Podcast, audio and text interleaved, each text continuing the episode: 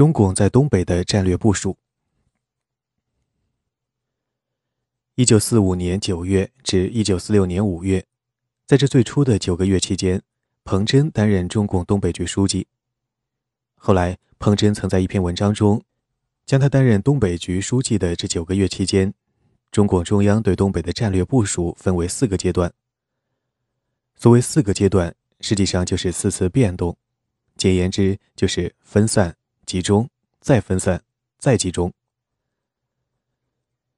一九四五年九月二十四日，刘少奇指示东北局，东北武装应因地制宜，分为两种：一种是散在各地的地方自卫武装，准备在将来不利时可成为武工队；另一种是较集中的武装，应布置在靠近热河、外蒙、苏联、朝鲜的地区，以便生存发展和保存多量武器。刘所说的第二种武装人员相对集中。但分布于靠近外蒙、苏联、朝鲜等地，因此总体看来，这个部署仍然是分散的。十月二日，刘少奇再次指示东北局：东北军事部署的精神不是首先将主力部署在满洲门口，抵住蒋介石，而是首先将主力部署在背靠苏蒙、朝鲜边境，以便立稳脚跟之后，再争取大城要道。满洲门口。及南满沿海地区。十月九日，刘少奇进一步指示东北局：部队必须迅速摆开分散，每线一连一排，在目前绝不应集中部署，不要怕人家讥笑我未脱离游击概念。只有在目前高度分散发展之后，下一时期才有大量部队集中作战。我不能在沿海到处抵住蒋军，我只有吸引蒋军深入内地一二百里之后。才能进行主力决战歼灭之。总之，刘少奇的指示精神就是高度分散。之所以分散，主要是基于对苏联立场的考虑，即苏军将按照中苏条约将东北交给国民党，因此不能抵住蒋介石。以上部署是毛泽东还在重庆时，由刘少奇主持做出的。毛返回延安之后，迅速改变了分散的方针。这一改变与苏军的态度有直接的关系。十月四日，东北局致电延安，苏方表示已下最后决心，打开前门，此间家务全部交我。因我力量微小，现只能接受一部分，允许在一个月内替我保存。纵观全局，我们建议中央下最大决心。立即从各区抽调三十万主力，于一个月内赶到，用尽一切办法控制此间。在这里，苏军提出一个月的时间要求，因为苏军当时定于十一月开始撤离东北。为此，东北局希望在苏军撤离之前，在苏军的协助下控制此间。在此情况下，中共在东北的部署迅即改变。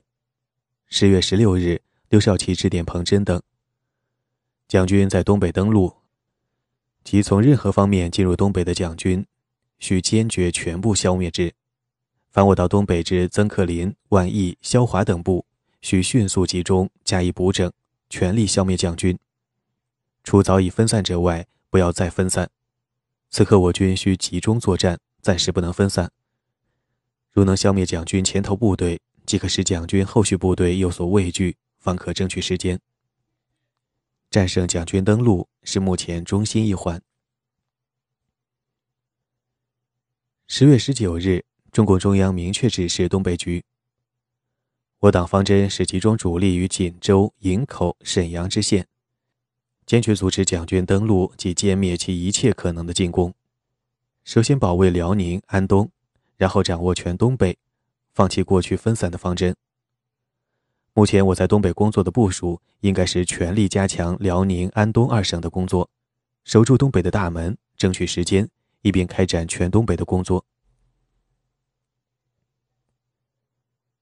先前延安于十月二日尚且指示不要在满洲门口抵住蒋介石，十九日则要求守住东北大门，这无疑是一个巨大的部署改变。所谓守住东北大门，就是独占东北之意。十月二十三日，毛泽东指示东北局，竭尽全力独占全东北，万一不成，易造成对抗力量，以利将来谈判。在这里，毛明确提出独占全东北。独占的提出，说明中共此时对于中苏条约已没有顾虑了。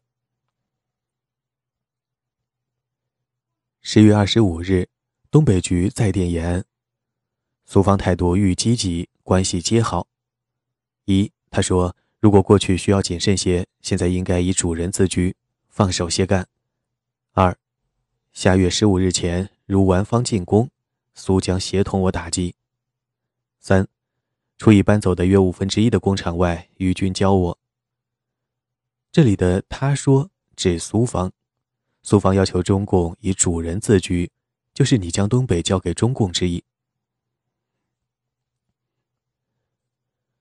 或许因为苏方主动示意将协同中共打击国民党军，随后东北局向苏军提出此项要求。十月二十七日，陈云由长春致函彭真等。已与驻长春的苏联红军领导人见了面，转达了关于请苏军在撤退之前拒绝蒋军登陆等十二点要求。东北局十二点要求的具体内容以及苏军的答复，至今仍不清楚。在东北局向苏军提出协助的同时，十月二十八日，毛泽东致电东北局：二十五日电悉，友方态度如此，甚为欣慰。我党决心动员全力控制东北。保卫华北、华中，六个月内粉碎其进攻，然后同蒋谈判。东北方面一切问题的关键是在两个月内拒止蒋军登陆、着陆以及接收政权。此点如无苏军协助，则不能成功。二十九日，彭真复电毛：“你的意见已郑重向友方提出。”从这些来往电中可以看出。中共向苏军提出了协助拒止蒋军登陆的要求。综上所述，中共方针由高度分散变为集中作战，从不要在满洲门口抵住蒋介石，变为守住东北的大门，从而独占东北。这一方针的改变与苏军态度甚为欣慰有直接的关系。十月三十日。国民党军一部企图在葫芦岛登陆，与中共阻击后退走。三十一日，毛致电彭真：营口、葫芦岛登陆之蒋军必须抵抗，可能迫使蒋军缓进，我可争取时间。关于葫芦岛此次小规模冲突的反应，毛于十一月二日致电彭真：葫芦岛打枪，重庆已有反应，王世杰请苏方令中共撤退，苏方说这是中国自己的事。他们不欲闻。四次如果在湖岛、营口、安东等地坚决抵抗，可能是蒋方有所顾虑。所谓不欲闻，就是旁观不管。毛泽东似乎摸到了苏军的底，于是延安对于中苏条约更加无所顾忌，判断可以放手与国民党争夺东北。作为此一思路的具体体现，接下来中共布置了两个相应的计划。十一月十二日，东北局决定在苏军撤退后夺取沈阳、长春、哈尔滨三大城市，并上报延安。十一月十五日，延安复电，一面照顾友方信用，同时准备坚决消灭蒋顽在沈、长、哈三处着陆部队，夺取三大城市，其中最有决定意义的是沈阳城。此时，中共在东北的军事指挥机构已组建完毕。十月三十一日，延安任命林彪为东北人民自治军总司令，吕正操为第一副司令，李运昌为第二副司令，萧劲光为第三副司令兼总参谋长，彭真为第一政治委员，罗荣桓为第二政治委员，程子华为副政委。延安既然决心夺取沈、长、哈三大城市，必然围绕这个决心安排相应的军事部署。十一月十五日，毛致电林彪、彭真，部署了一个锦州决战计划。此刻，山海关在杜聿明的攻击下即将失守。毛电一面指示驻守山海关的李运昌、杨国夫两部节节抵抗，消耗疲惫对方；另一方面部署黄克诚、梁兴初两部开至锦州、锦西、兴城三角地带休整。四敌进至绥中或兴城地区，也已相当疲惫之际。其中黄克诚、梁兴初、杨国夫、李运昌等部约七万人，于最有利之时间地点，由林彪、罗荣桓亲去指挥，举行反攻，分作几个战斗，每次歼灭其二三个师，最后全部歼灭三个军，既能从战略上解决问题。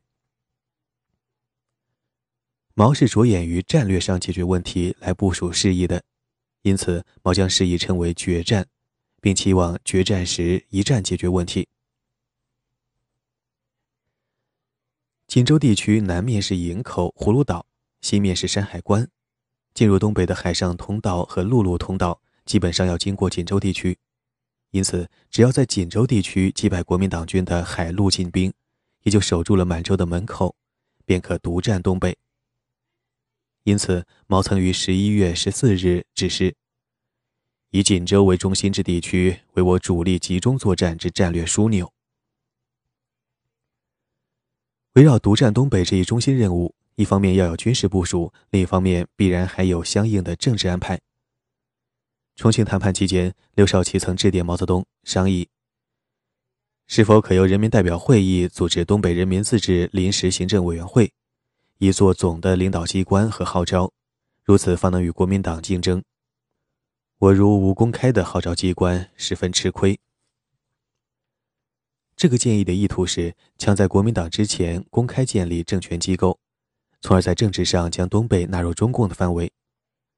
但是在苏军滞留东北期间，成立这种公开的政治机构显然不便，因为这将公开违背中苏条约，苏军将承担责任。现在随着苏军即将撤退，十一月四日。刘少奇指示彭真、林彪。苏军从东北撤退后，东北人民选举自己的自治政府，反对国民党中央政府违反地方自治原则，委派东北地方行政管理。将成立政治机构的时间改在苏军撤离之后，以照顾苏军处境。以上军事与政治部署都是围绕独占东北而做出的相应安排，而独占东北的设想。主要基于两点：一、苏军即将撤退；二、从苏军方面获得甚为欣慰的协助承诺。按照中苏条约规定，苏军于日本投降三个月内撤离东北，日本于九月二日投降，因此苏军最后的撤退期限应在十二月初。上述部署正是根据这个日程和苏军的态度而安排的。以上关于东北的战略部署。就是一个从分散到集中的过程。问题在于，中共这一部署既然以苏军的行动和态度作为基点，反过来，随着苏军态度的转变，必将对中共在东北的部署再度产生直接的影响。国民党的战略考虑与展开。一九四五年九月八日，蒋介石在反省录中这样写道。此时唯一政策在接收国内各地区敌军之投降与缴械，其次为接收东北之失地，使俄国不能不履行其条约义务为首务。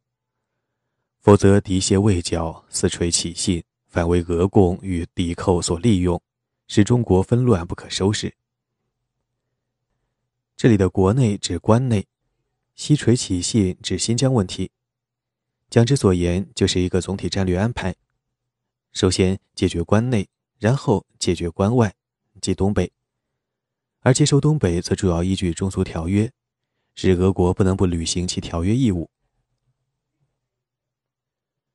国民党在关内的战略推进重点是华北，而华北则是接收东北的基础。九月，戴季陶曾邀请白崇禧和应钦等商讨出兵东北问题。戴季陶认为。从历史上看，占据东北应先顾华北，然后再出关，否则孤军深入，甚多可虑。白崇禧认为，欲保东北，必须先顾平津；欲顾平津，必须先收热察。万一必须大军出关，亦只宜先驻沈阳，四包头、绥远为界，锦州、承德、肃清，再收长春、哈尔滨。否则，军械补给、士兵寒衣，军生困难。这里“代白所言”就是指华北与东北的战略关系。看来蒋对于接收华北的情况比较满意。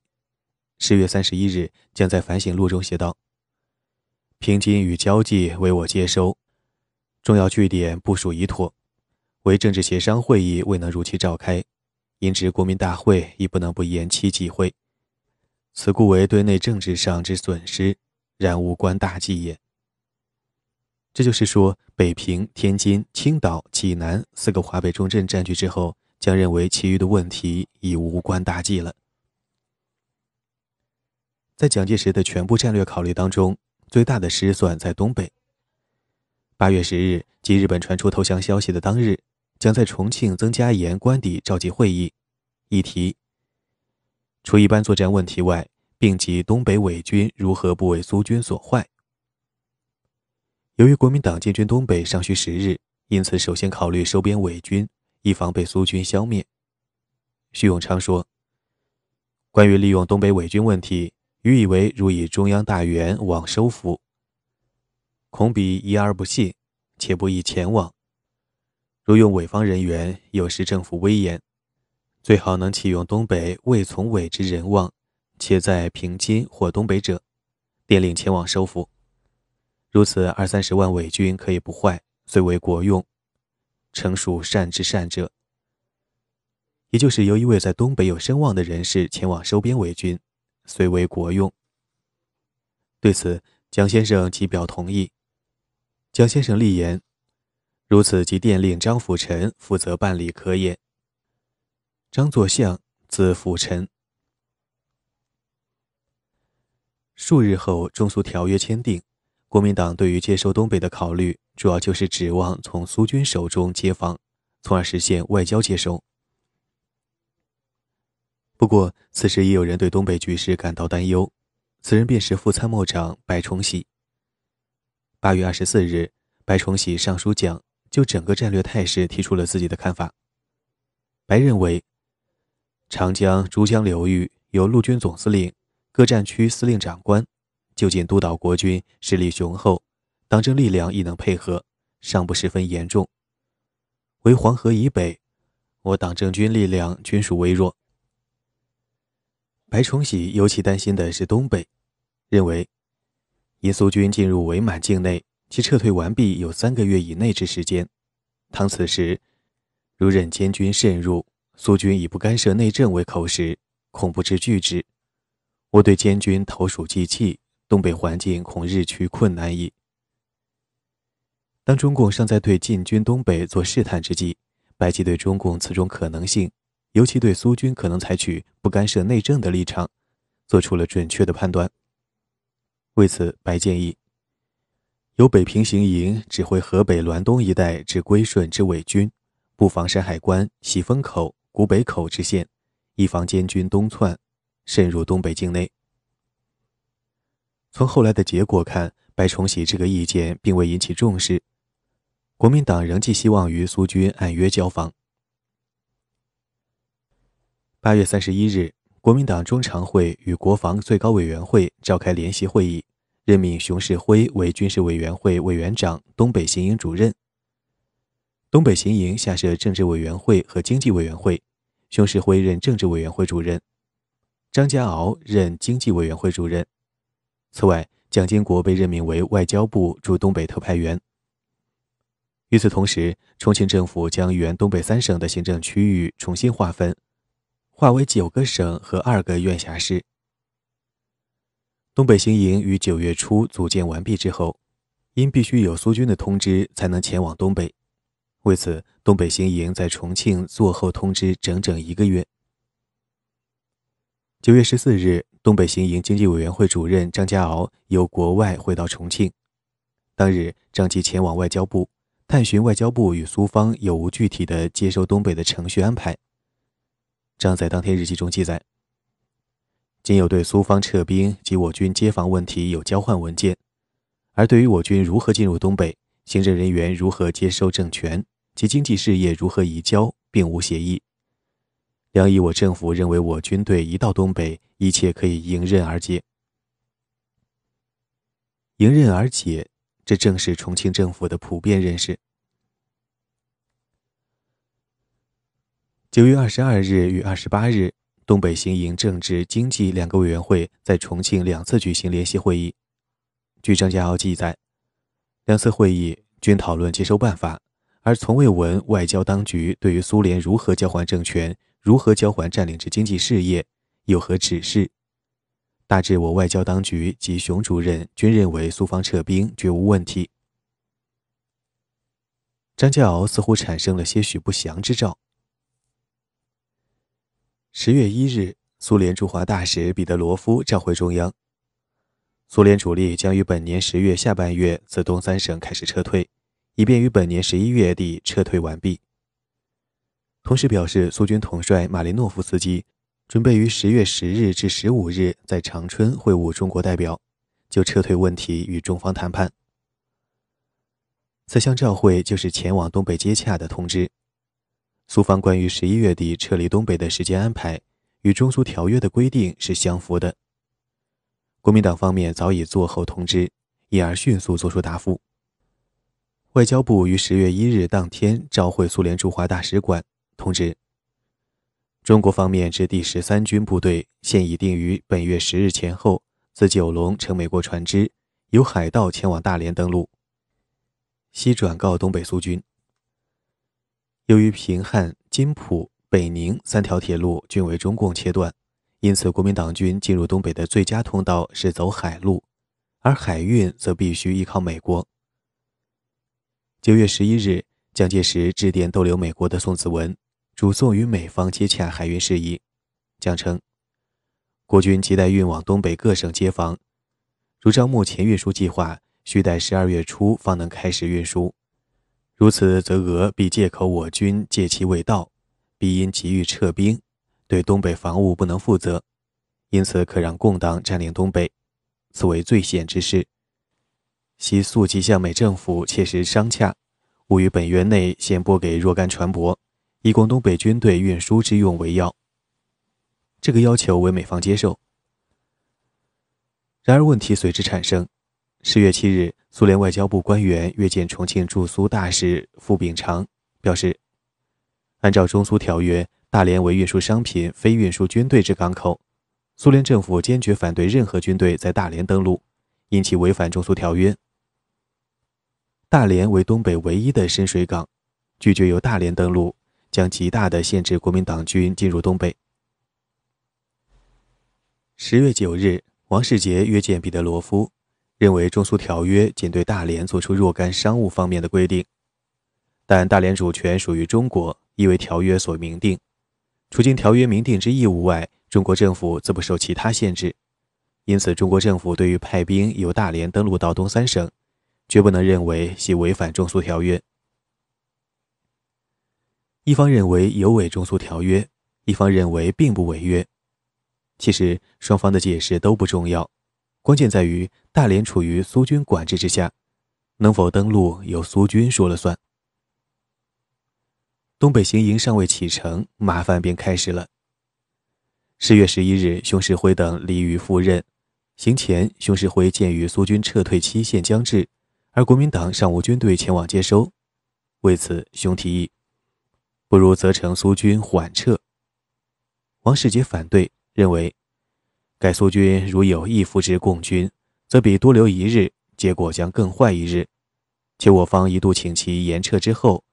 将来，比如长期不撤，必可借口于出自我之请求也。蒋介石肯定了王世杰的意见，最后决定，在任何情形之下不请其延撤。一九四五年十月十二日，熊式辉、张家敖、蒋经国以及东北宣慰使莫德惠等，率东北行营由北平飞抵长春，开始了漫漫的东北接收路程。没有谁能够预测今后的命运。安顿下来后，张家敖在当天日记中写道：“住宅内厨子、卫队均系苏军司令部所派俄人，语言不通，只同身处异国。”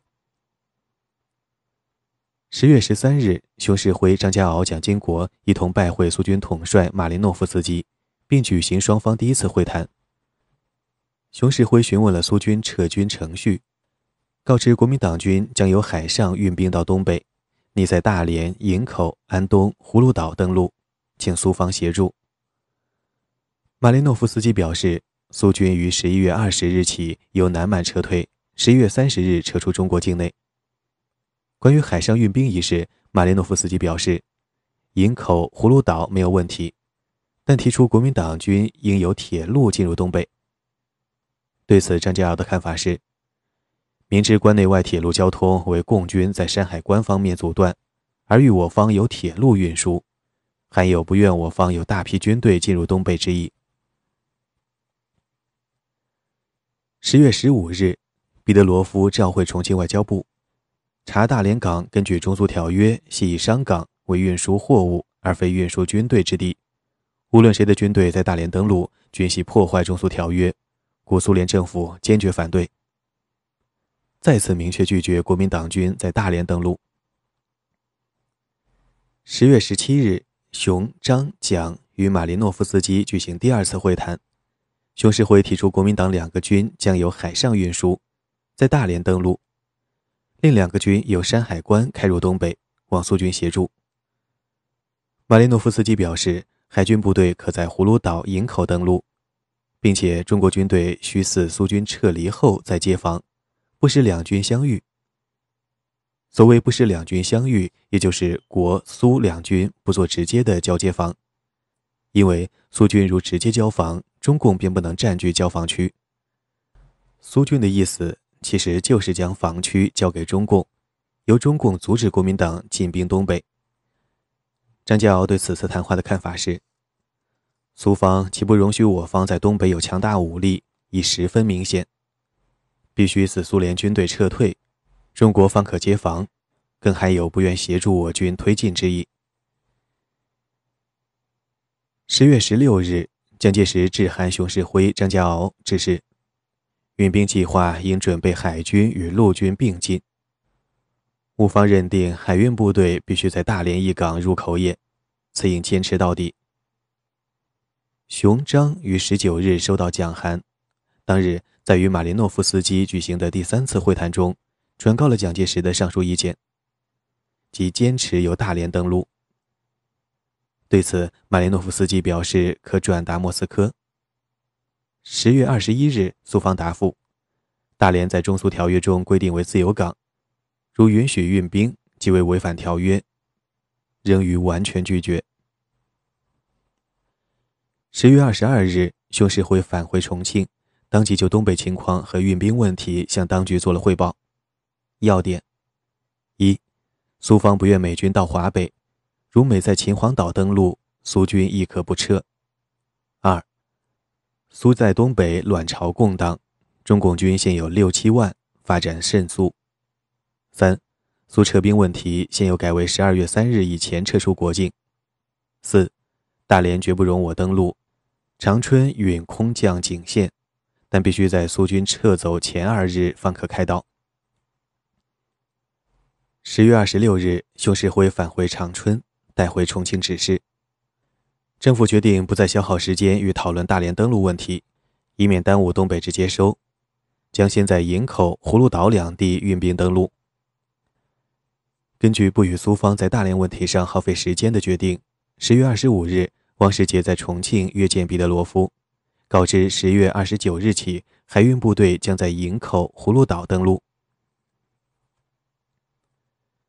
关于这一段对苏交涉，蒋经国颇为感慨。他在十月二十七日日记中这样写道：“国家无实力，不得不动心忍性也。”十月二十五日，蒋介石致函张家敖：“东北问题此时只可做一步算一步，一旦时事变迁何如？吾人唯有尽其心力，不必以此着急或失望也。”第一要务还在使国军如何速入东北。蒋涵表示，在对苏交涉上，蒋一开始便办法不多，几个回合下来便无计可施了，只能是做一步算一步，全部主导权完全操之于苏军，开局不利。十月二十九日，熊式辉、张家敖、蒋经国与马林诺夫斯基举行第四次会谈。马林诺夫斯基同意国民党军在营口、葫芦岛登陆，但表示苏军不承担安全保证。理由：苏方对于八路军无力可以左右，因苏联早已声明对于中国内政不加干涉。也就是说，大连登陆被苏军拒绝之后，营口、葫芦岛的登陆，苏军也不予协助。国民党登陆部队将孤身面对中共的阻击。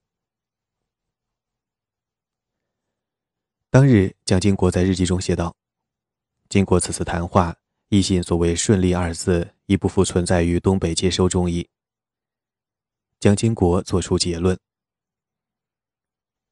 十月底，由美国运送国民党军的登陆舰船在营口、葫芦岛遭遇中共阻击，未能靠岸。十一月五日。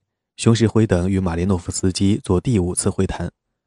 马林诺夫斯基表示，十八集团军已进入营口、葫芦岛，苏军已退出，因此国民党军在该两地登陆，苏军不能负责。他表示，苏方并未阻碍中国军队进入东三省。至于十八集团军与中央军之纠纷，乃内政问题，不便干涉。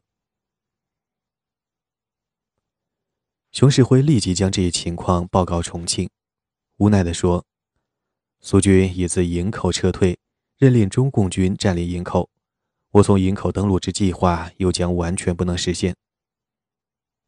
那么，在遭遇中共阻击时，国民党军为何没有强行登陆？原因是，因美国运输舰不愿在国军与中共军冲突之情形下驶入营口。”也就是美方退缩了。此时，美国在牵涉苏军的问题上态度谨慎，不愿直接卷入。